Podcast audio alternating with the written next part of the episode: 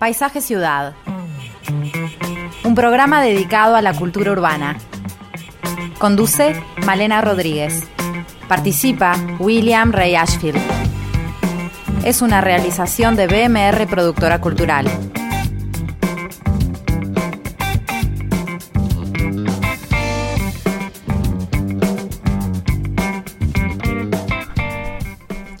Hola a todos, bienvenidos otra vez a Paisaje Ciudad con este día hermoso, aunque frío.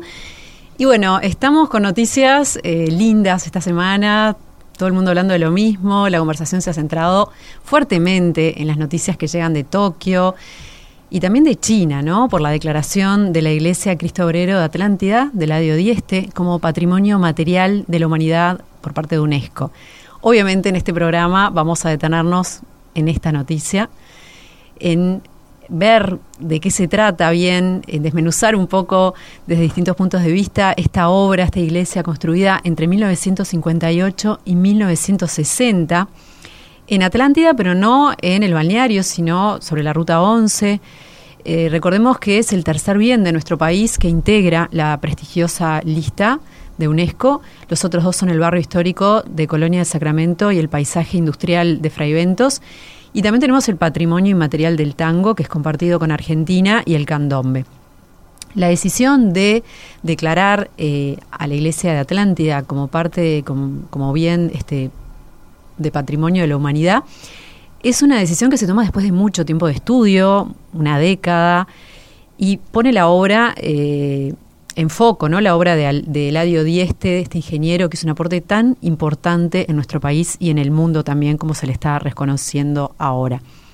¿Qué implica esta declaración de UNESCO? ¿Por qué se le incluyó en esta lista? ¿Qué pasa con el resto de la obra de Dieste? ¿Cómo se debería cuidar de aquí en más? Eh, también un poco en vista eh, a que van a llegar más turistas a visitarla. Bueno, todas estas preguntas vamos a estar respondiéndolas con nuestros invitados de hoy, que son eh, Cristian Kutcher, que está como columnista también, y Laura Cesio, los dos arquitectos, así que vamos a estar recibiéndolos y hablando sobre esto. Y para empezar, le damos la bienvenida a Cristian, ¿cómo andás? ¿Qué tal? Muy bien.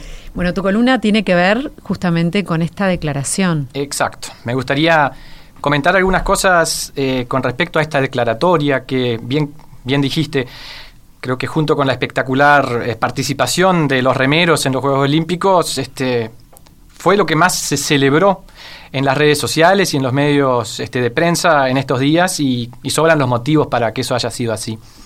Eh, en primer lugar, eh, me parece que hay que remarcar que una declaratoria como esta significa un reconocimiento, un reconocimiento que, que no es uno más, sino que es la distinción internacional máxima de parte de la UNESCO, la Organización de las Naciones Unidas para la Educación, la Ciencia y la Cultura, que, a través de esta lista del patrimonio mundial busca identificar, dar a conocer y proteger aquellos bienes que por su valor excepcional eh, se entiende que trascienden a su contexto, incluso a su tiempo, y que constituyen hitos de interés eh, para toda la humanidad y que como tales deben ser preservados también para las generaciones futuras.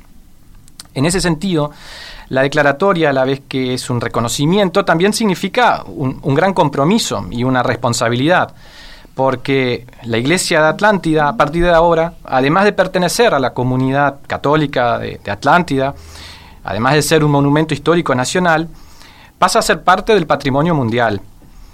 Expresado en números, podríamos decir que la iglesia de Atlántida ya no solo es un símbolo para los cerca de 2.300 pobladores de Estación Atlántida o para los 3 millones y medio de habitantes del Uruguay, sino que ahora su conservación interesa a una comunidad mucho mayor, conformada al día de hoy, según datos de Internet, por algo así como 7.800 millones de seres humanos. Frente a esa comunidad mundial, Uruguay adquiere el compromiso de conservar y de, y de gestionar muy bien esta obra y va a tener que demostrar que lo hace bien, cumpliendo con una serie de estándares internacionales que son exigentes y que se evalúan periódicamente y muy atentamente. Eh, pero más allá de, ese honor y de la responsabilidad que esta declaratoria trae consigo, hay un detalle que creo que, que hay que remarcar muy especialmente, y es que prácticamente todas las cualidades espaciales, estéticas, simbólicas que se destacan de la Iglesia de Atlántida están basadas en el sistema constructivo que la hizo posible.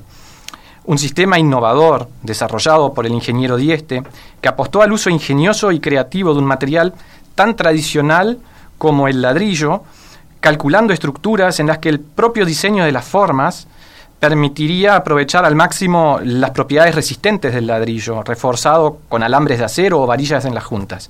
De ahí que hablemos de cerámica armada al referirnos a esta técnica. Eso te iba a preguntar, ¿por qué es ladrillo, pero por qué se le llama cerámica?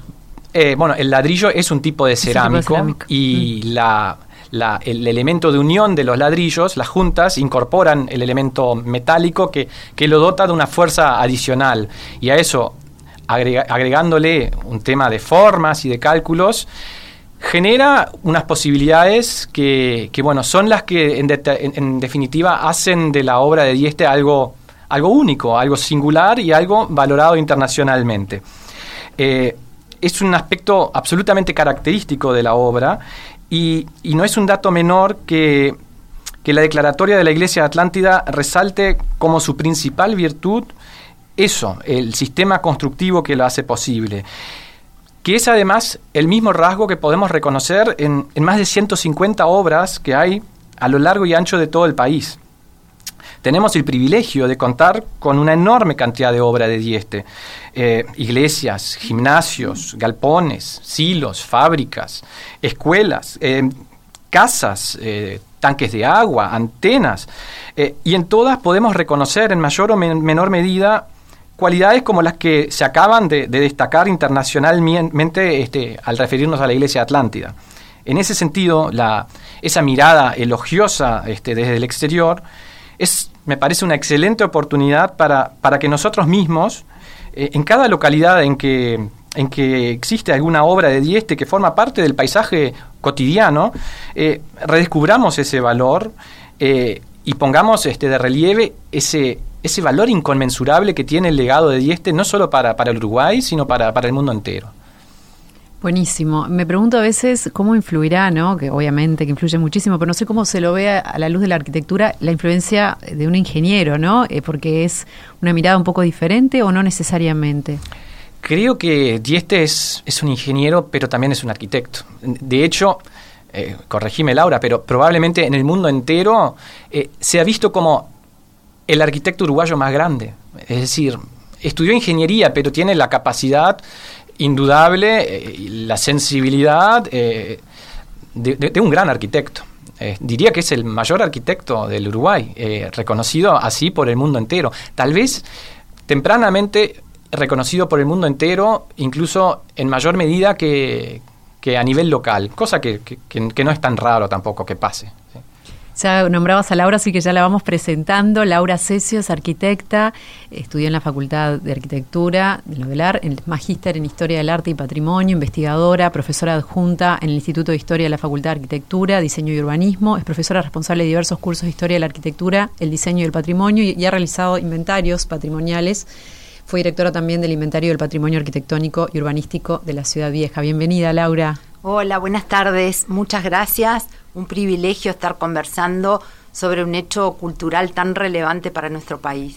Ya vamos a ir al corte, pero antes me gustaría que opinaras un poco sobre eh, lo que decía eh, en relación al lado este y la ingeniería y la arquitectura y esos vínculos.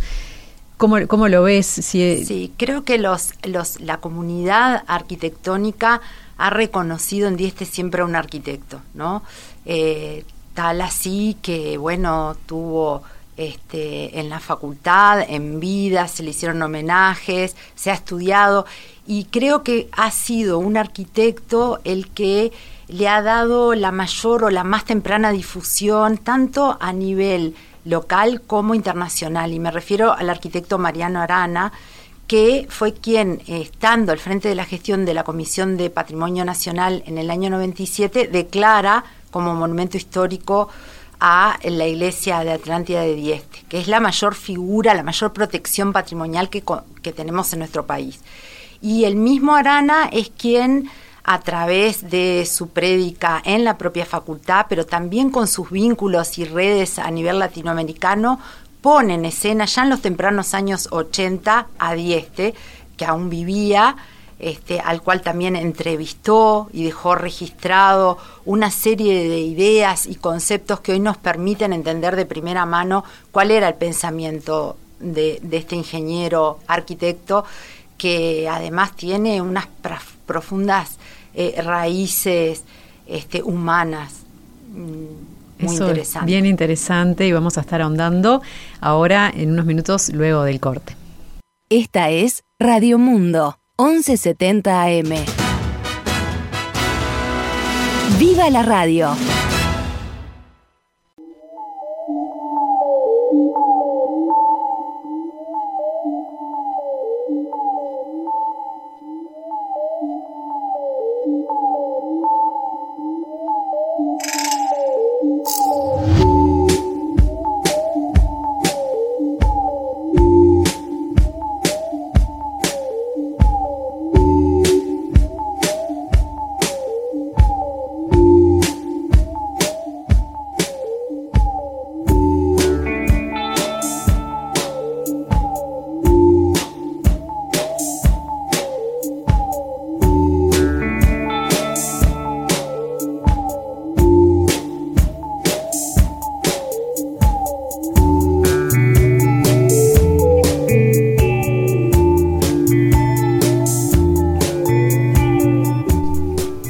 Buscando música para este programa, eh, consultamos a Felipe Reyes porque yo le dije, quisiera algo austero eh, de acá, pero que sea espiritual. Y me dijo, Fede Deutsch. Vamos con Fede, por supuesto, un ser espiritual y bueno, depurado como él, así que vamos con su música. Vamos a estar en el primer y segundo bloque y tercero también. Em, y estamos ya hablando con Laura Cesio y con Cristian Kucher a propósito de esta declaratoria de patrimonio de la humanidad por UNESCO, de esta iglesia que es, bueno, es emblemática en la trayectoria de, Dieste porque empieza eh, a experimentar ¿no? con esta técnica de cerámica, eh, cerámica armada. Pero bueno, ahora que se reconozca es todo un desafío y también tiene significados más allá de, de, que sea una linda distinción, ¿no? Contanos, Laura, por qué, por qué es importante y qué es bien la figura de patrimonio mundial. Sí, eh, eh, es un reconocimiento que le otorga, eh, le da la categoría de un bien excepcional a nivel mundial. Es decir, de alguna manera deja de ser una cuestión solo nuestra para pasar a ser un bien irreemplazable cualquier cualquiera sea el pueblo que lo consideren hoy este hace un rato Cristian manejaba números este que de alguna manera impactan no o sea pasamos de de, bueno, un bien considerado patrimonio uruguayo para un entorno muy reducido, como es este, la población nuestra, a el contexto eh, mundial. Y eso, como también bien señalaba Cristian, tiene por un lado los beneficios de ese reconocimiento, ¿no? Como, como pieza excepcional, pero también tiene sus, este, de alguna manera, deberes, ¿no? Y obligaciones y en ese sentido obliga al Estado uruguayo a eh, conservar y mantener la obra para legarla a las generaciones futuras.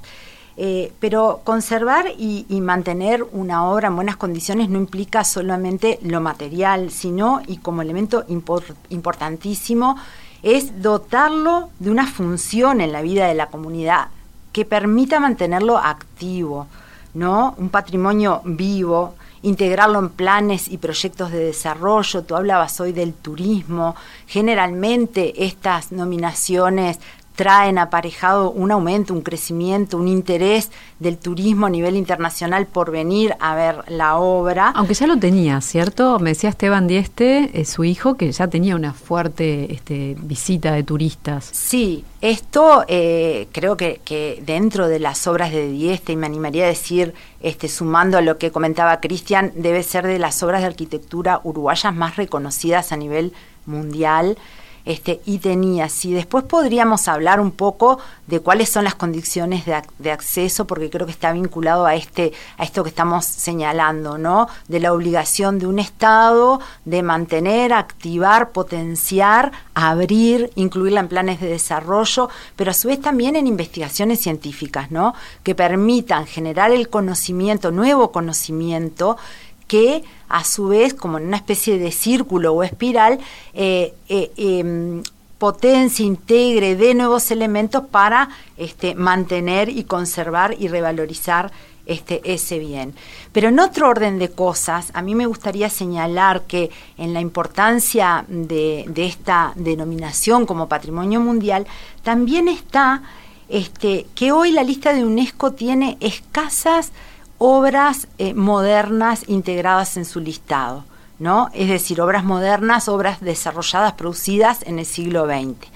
Eh, y la iglesia de Atlántida empieza, y Dieste, y por tanto Uruguay, este, empieza a integrarse junto a obras destacadísimas como la ciudad de Brasilia o este, el edificio de la Bauhaus en Alemania.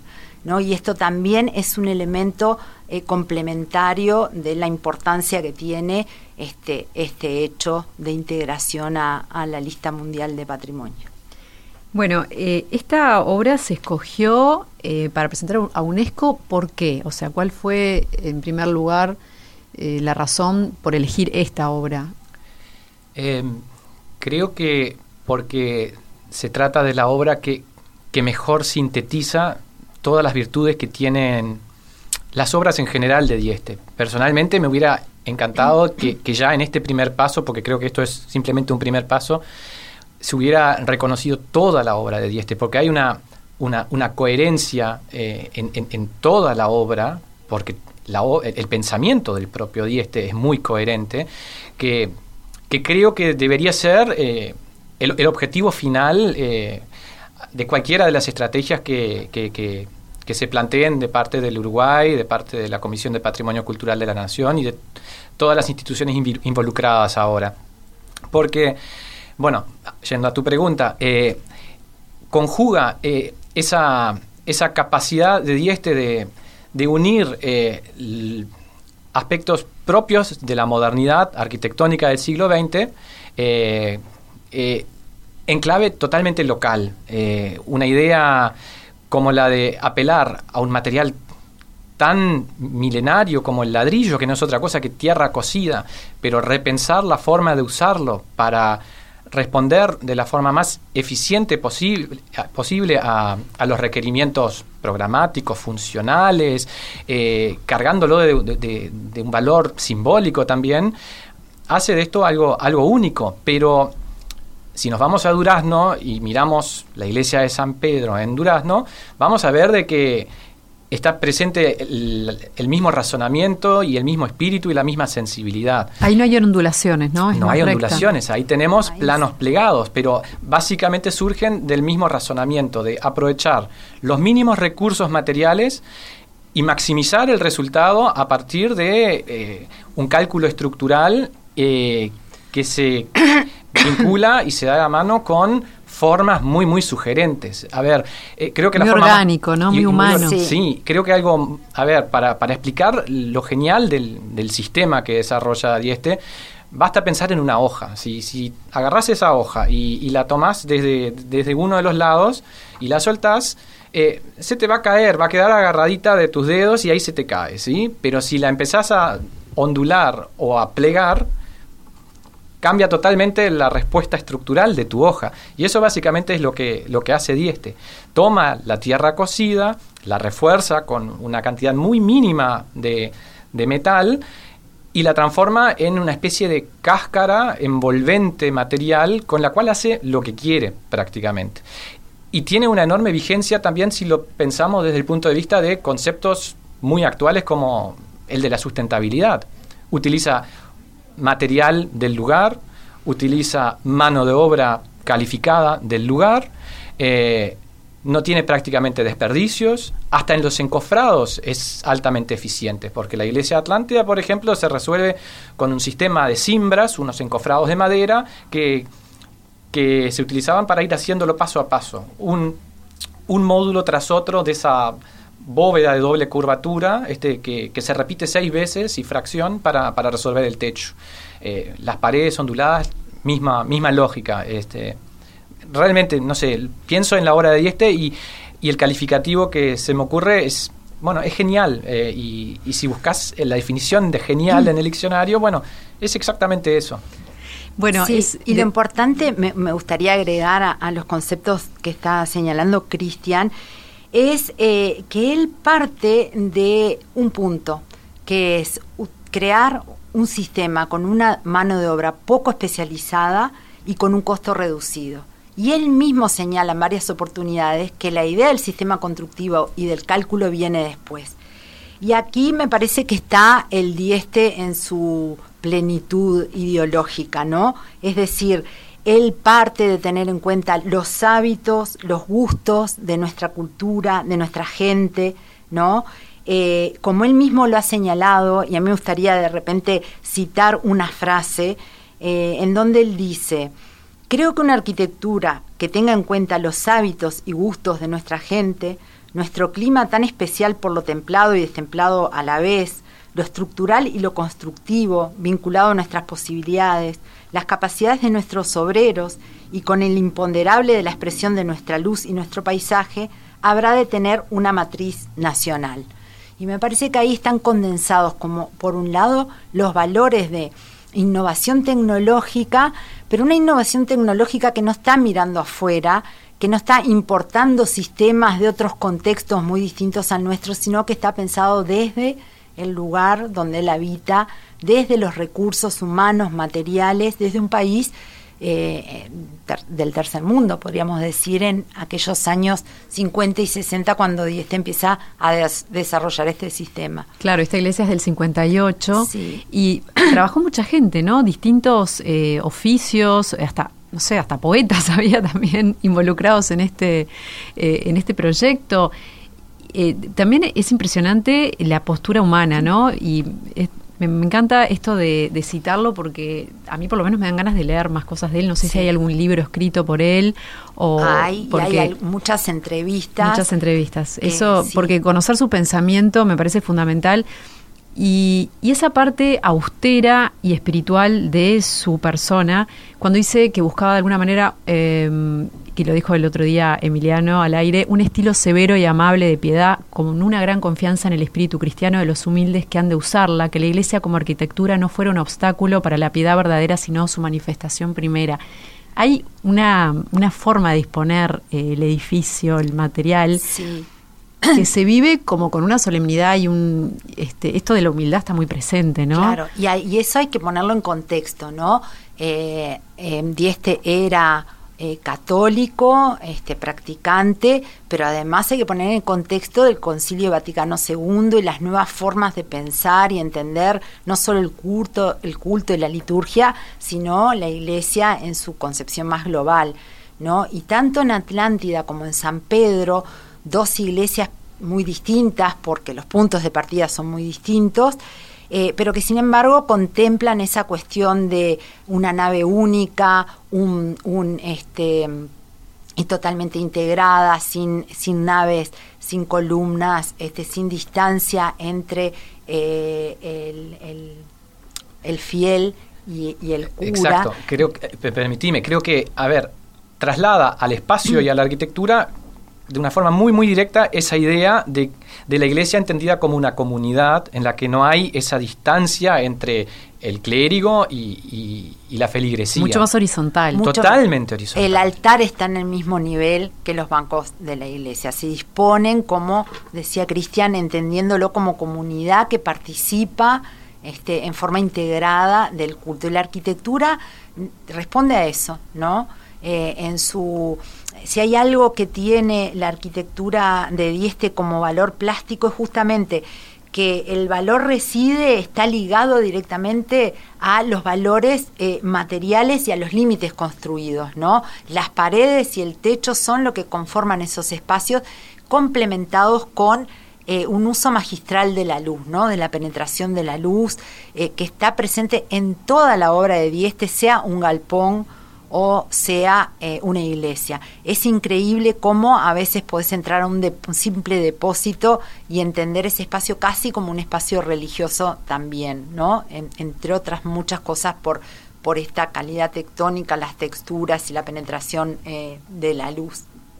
A mí me gustaría señalar también algo que me parece muy importante a destacar en Dieste y que quizá no esté tan eh, hablado. Que tiene que ver con, con la iglesia de Durazno también. Y voy a contar una anécdota. La iglesia de Durazno eh, se incendió, era una iglesia existente que se incendió en su nave principal y quedó la fachada este, y el acceso, ¿no?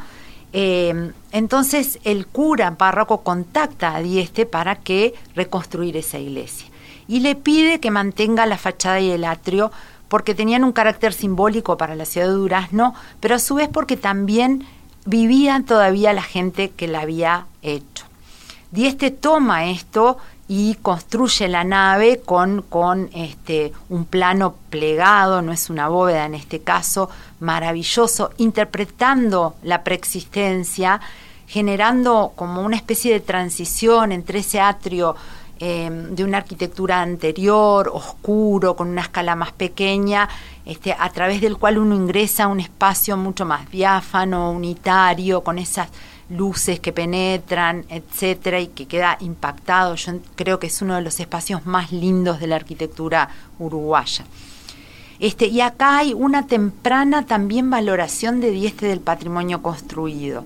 Valoración que eh, estaba radicada en muchos aspectos.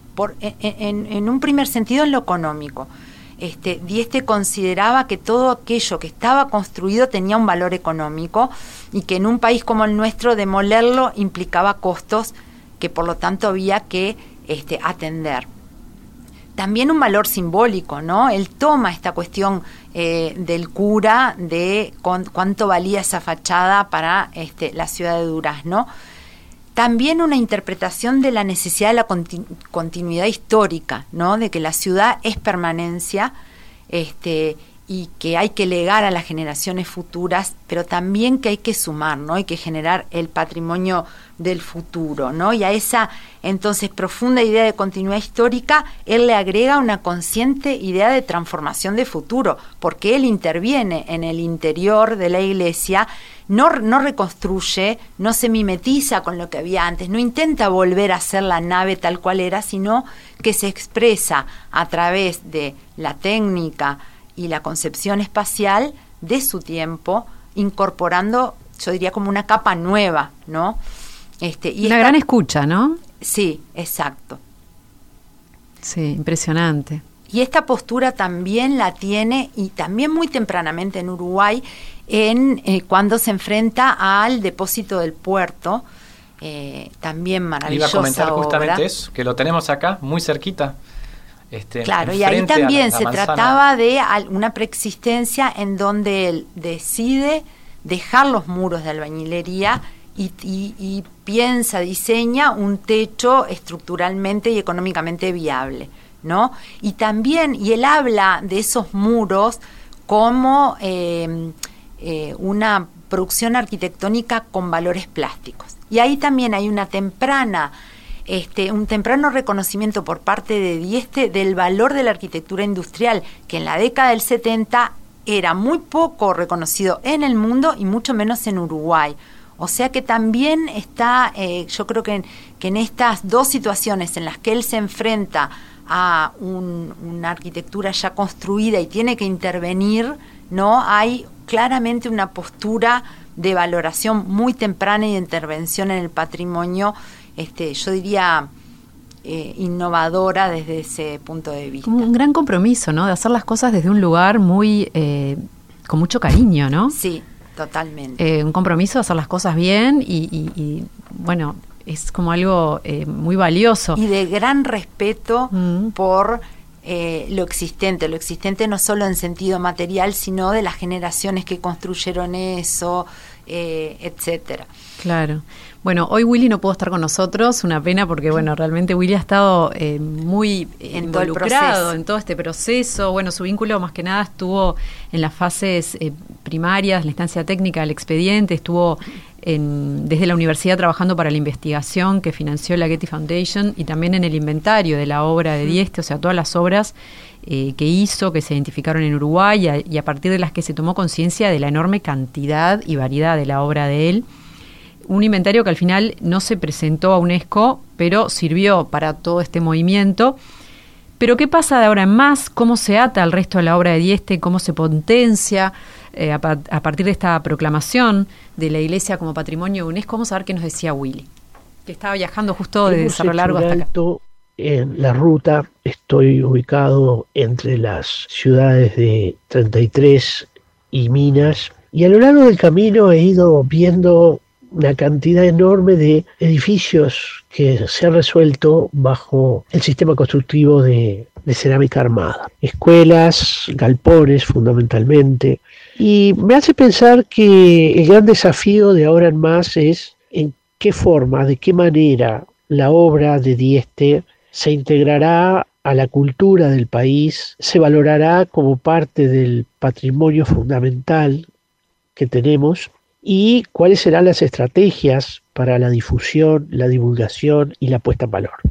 Creo realmente que ese es ahora el gran desafío, un desafío que es de la Comisión de Patrimonio, pero que es del sistema educativo, eh, es de la sociedad en su conjunto. Entonces, también hay allí eh, la posibilidad no solo de aumentar el número de, obras que podrían integrar la lista de patrimonio mundial, que ese es un tema que está planteado y que es importante eh, poder llevarlo adelante como plan. Pero me parece que el, el gran desafío es, sin duda, ver de qué manera integramos esa obra al conocimiento público y a la valoración como patrimonio.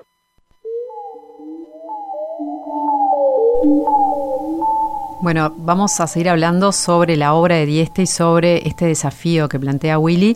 Antes vamos a leer eh, algunos mensajes que llegaron. Dieste trabajó no solo con ladrillos, sino también cálculo de algunos edificios emblemáticos de nuestra arquitectura moderna, como el edificio del Pilar, eh, del arquitecto Luis García Pardo.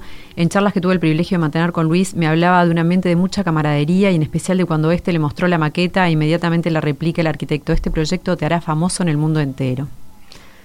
Otro mensaje, la Diodiste siempre generó admiración entre arquitectos y finalmente la Facultad de Arquitectura le dio el título sin, que sin dudas en la cancha se había ganado. Y otro mensaje que viene de Toulouse, Eladio se quedó varios días en casa cuando vino en 1984, quería hacer una iglesia por aquí. Yo di varias charlas sobre su obra, un genio. En 1960 fui uno de los primeros en fotografiar la iglesia. Abrazo Julio, es un mensaje del arquitecto Julio Navarro desde Toulouse. Y bueno, vamos a seguir conversando sobre eh, este tema después del corte. Después del corte no se olviden de eh, seguirnos por Instagram, Paisaje Ciudad Radio, y mandarnos mensajes al 091 52 5252.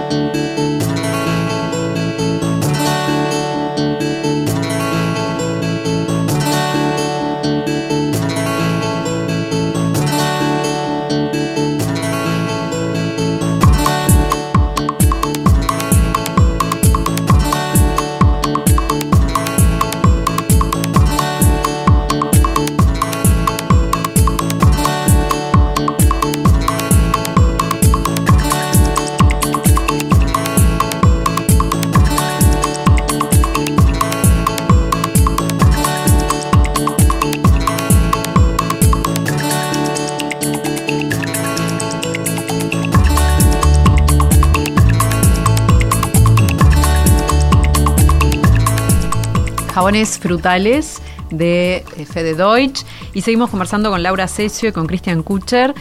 Bueno, eh, Willy nos traía eh, la reflexión sobre la obra de él y cómo, cómo que se haga carne realmente, ¿no? En, la gente, en los niños, que realmente podamos apreciar toda su obra. Hay más de 150 obras de él, ¿no? Por, sí, yo creo que seguramente hay muchísimas más.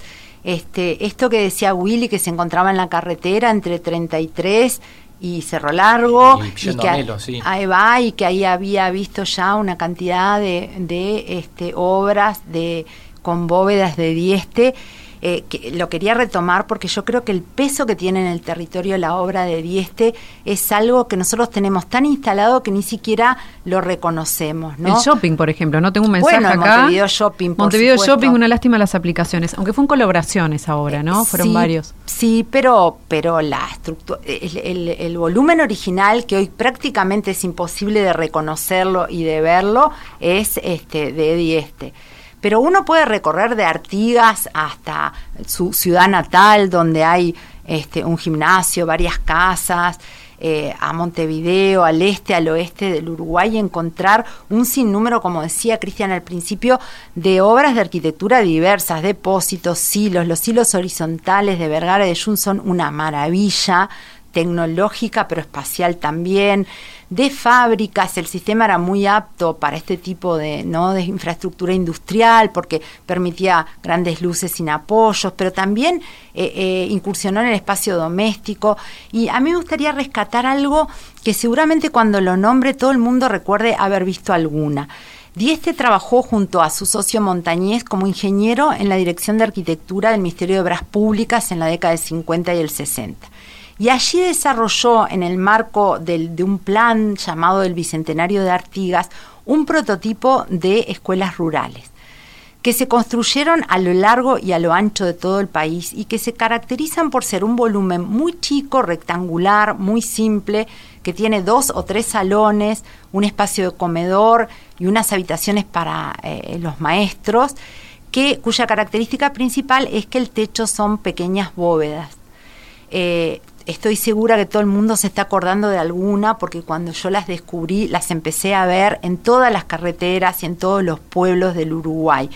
Eh, era un sistema flexible, racional, muy económico, ¿no? Este, de construir y de hacer con la mano de obra del lugar, ¿no? Eh, retomando las palabras de, de Dieste, y constituyen pequeños mojones en todo el país, que junto a esta dispersión de obras de otra, de otra escala, de otros programas, creo que este, hablan justamente de, esa te- fuerte territorialidad de, de Dieste, eh, que en definitiva eh, se terminan formando parte de la cultura visual y material de todos los uruguayos que la tenemos integrada, aunque quizá no tan consciente. Yo creo que a lo que decía Willy, lo que hay que eh, intentar es justamente hacer consciente algo que ya tenemos incorporado de alguna manera en nuestra cultura. Y acá traigo, porque somos dos salteños, eh, la experiencia de Salto, ¿no? Dieste desarrolló una importante obra en Salto, eh, en diversos programas también. Algunos muy originales como el Parador Ayuí, la ex terminal de ómnibus, packing de naranjas, etcétera. Y la anécdota es que eh, una estación de servicio diseñada por Dieste que se iba a demoler eh, para, bueno, modernizar, entre comillas, este, el arquitecto a cargo, que lo voy a nombrar, el arquitecto Alfredo Crestanelo, eh, decidió y consiguió el apoyo de la, de la empresa para trasladar parte del techo de esa estación de servicio a algún lugar como homenaje a Dieste. Y finalmente, después de un trabajo muy importante para que bueno, se pudiera tra- tra- trasladar en condiciones materiales eh, de conservación, sin que se rompiera, etcétera, con la ayuda de la propia empresa de Diestre y Montañés, se trasladó a una de las principales entradas de la ciudad de Salto y hoy es la puerta de entrada conocida por las gaviotas, por la forma que tienen este, las bóvedas de Dieste. Creo que eso de alguna manera da como un poco en la tónica de por dónde, cómo de alguna manera sí tenemos los uruguayos apropiados este, lo de Dieste, es salvo que quizá tengamos que hacerlo más explícito. Y en general, ¿cómo, ¿cuán este, mantenida está su obra? Eh, Creo que está relativamente bien mantenida simplemente porque la obra de por sí es tan noble que casi que no requiere mantenimiento. Eso no debe ahora ser malinterpretado, porque toda obra necesita, para empezar necesita ser usada y ser bien usada, pero e- es, tan noble eh, la, la materialidad y la, bueno, la, la obra en sí que, que, que se ha mantenido por suerte, en, en, en relativamente buenos términos. Sí, Eh, ahí creo que hay otro valor, ¿no? De la obra de Dieste. Sí, claro. ¿Y qué les parece a ustedes que tendría que ser ahora los pasos si se fuera a presentar eh, a UNESCO nuevamente? ¿Sería más en conjunto o se iría también por algunas obras? Yo me imagino que, que- que no es del todo viable pensar en, en el universo total de las obras. Hay un- pero, pero, claramente creo que hay que imaginarse una especie de collarcito de perlas diseminadas por todo el territorio que hasta permitiría pensarse en términos de, de circuitos muy calificados para, para, para, para, para turistas que no necesariamente son solamente turistas fanáticos de Dieste, estudiantes de universidades de arquitectura e ingeniería del mundo entero, sino creo que hay, un, hay, una, hay una, una demanda o un público mucho más amplio que, que puede ser captado para, para, para venir al Uruguay a descubrir esto, porque además es una obra muy, muy fotogénica, es decir, hasta, hasta turismo de fotografía puede plantearse perfectamente. De diseño, ¿no? Totalmente. Sí, de sí, diseño, hasta como locación, ¿no?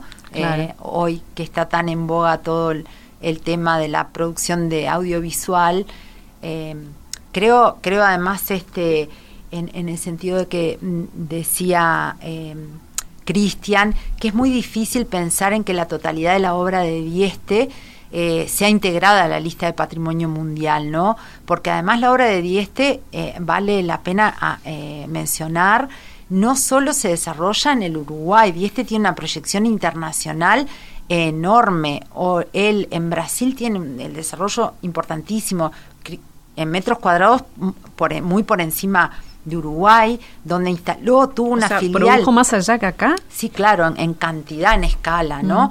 Eh, es más, hay una filial, hubo una filial durante mucho tiempo de su empresa instalada en Brasil para desarrollar todos estos proyectos, pero también en Europa, ¿no? En España hay una serie, yo no, no me animaría a decir si en los cinco continentes, pero sí hay obra diseminada de Dieste en muchas partes del mundo. Este, y, y bueno, Esta declaratoria de alguna manera este, hace que toda esa obra diseminada Claro. por el mundo cobre otra visibilidad, ¿no? Sí, exacto, totalmente. exacto. Totalmente. Y creo que De eso lo- se va a aprovechar eh, Sí. cada localidad. Por, por- por Claro, lo pronto, claro. exactamente. Y existe, existe información, existe investigación, puede haber más, pero creo que ahora uno de los primeros pa- o pasos más obvios es eh, difundir esa información que existe, Claro. socializarla y ponerla a, disposición del, del público más amplio posible. Sí. Ese collarcito que decían como para ir armando un recorrido, eh, ¿por qué Perlas estaría integrado en un primer Y momento? Yo iría por la ruta 5 derecho a Durazno, soy Sin duda. absolutamente fanático de la iglesia de San Pedro. Sí. Me, está- la pongo a la par de Atlántida. eh, Sí, yo creo que es una arquitectura de esas que emociona. Cuando uno entra a ese espacio, se conmueve. ¿Y dónde seguirían? ¿Dónde seguiríamos? Yo seguiría por Salto, y no es por ser localista, pero creo que en. Salto hay tres obras destacadísimas de Dieste.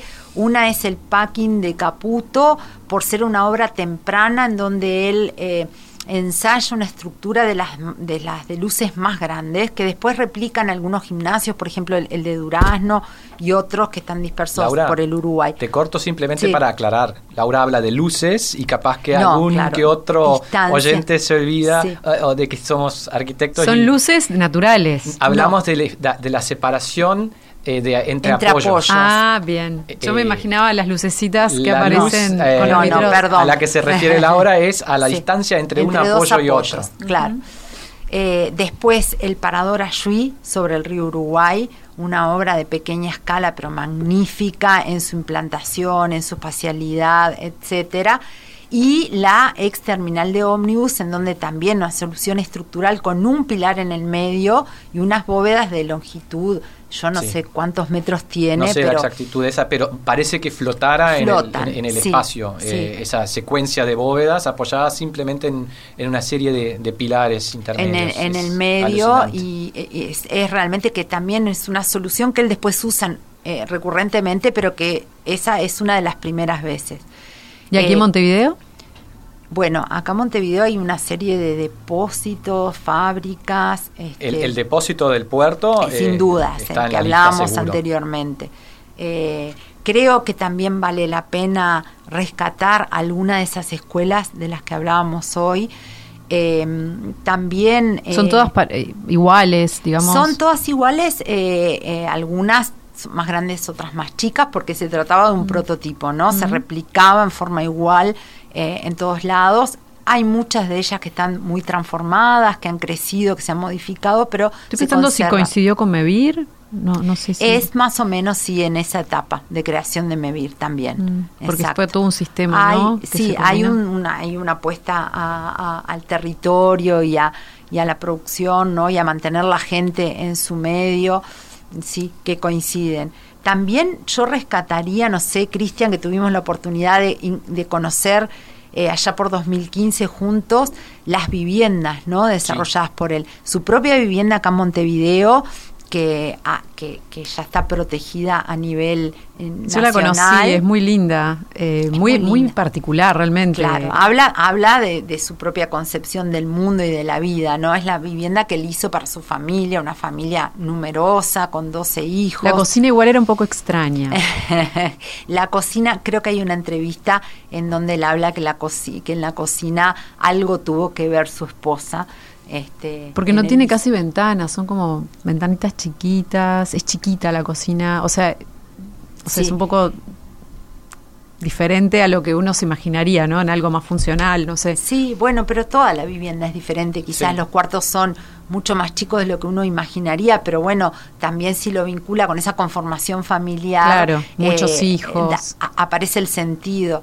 Pero también en Artigas, donde ensaya dos viviendas, una para su hermano. Que no- a, a mí personalmente me sorprendieron esas viviendas. Porque Muchos desniveles, ¿no? juega con ciertos ne- ni- Sí. desniveles, este, y, pero, pero bueno, la, la- la bóveda califica ese espacio interior y la, y la relación entre el espacio interior y el Los enjardinado patios. de los patios este, hace que sean realmente espacios... No, la muy, generación muy, esa muy de espacios intermedios que hablan también de esa consideración al clima de Artigas, ¿no? Este, que obviamente él conocía, eh, del que él también habla en esta cita que, que leíamos anteriormente, ¿no? Y que también, bueno, muestra cómo eh, la multiplicidad de aspectos que involucraban el pensamiento de Diesta a la hora de proyectar. Sí, su casa ubicada también muy bien, ¿no? En un lugar hermoso como Sí. es, este, bueno, por cerca de la Punta casita Gorda, Virgilio, cerca Bueno, y hablando de casas también, rescataría una muy humilde, eh, por, por- porque es de pequeña escala y sin grandes pretensiones, que construyó él para su familia en La Pedrera, lugar del que era habitué y amante también.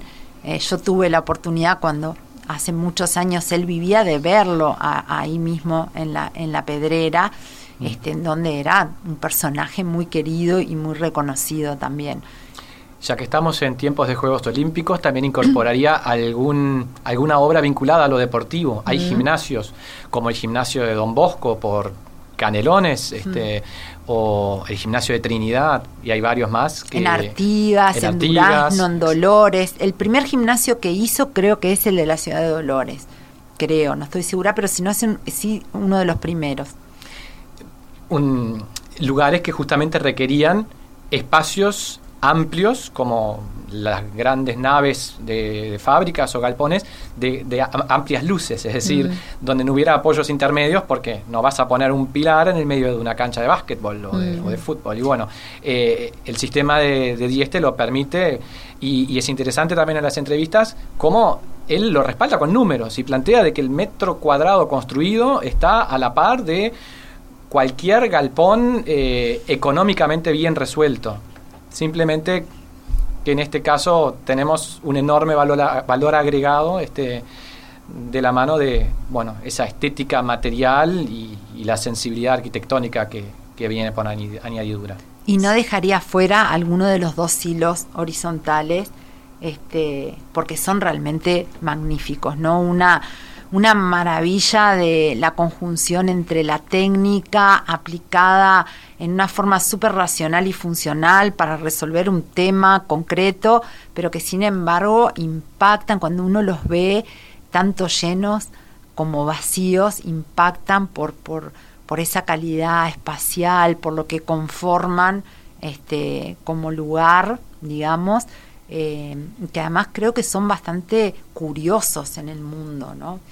Muy interesante realmente ver toda esa obra y, toda esa filosofía detrás. Realmente uno se queda con ganas de más, de saber más, de profundizar más. Este, ojalá que realmente este, todo esto llegue ¿no? a todo el mundo de la mejor manera. El sábado a las 14 horas eh, se va a celebrar oficialmente esta declaración en la iglesia de Atlántida. Y bueno, nosotros ya nos tenemos que ir yendo, hacemos un par de avisitos así este, parroquiales. Después de muchos meses eh, sin escenarios, reabre el Teatro Solís, entre otros teatros del municipio, la Sala Rosa, Verdi, la Experimental, del Mira Agustín, y bueno, varios teatros están abriendo eh, este fin de semana. Hasta mañana podrán visitar una instalación que hay de Pablo Uribe, eh, que se llama Museo Nacional, enfrente a la Sala Magnolio, en Pablo de María, con pinturas de su serie Cromo, en un espacio chiquito de Pedro Livni que, bueno, inauguró hace poco y es interesante, algo diferente en la ciudad. Y ya nos vamos a ir yendo porque llega la hora global y eh, nosotros nos vamos despidiendo. Muchísimas gracias Laura, muchas gracias Cristian. No, gracias a ustedes. Nos vemos en siete días. ¡Viva la radio!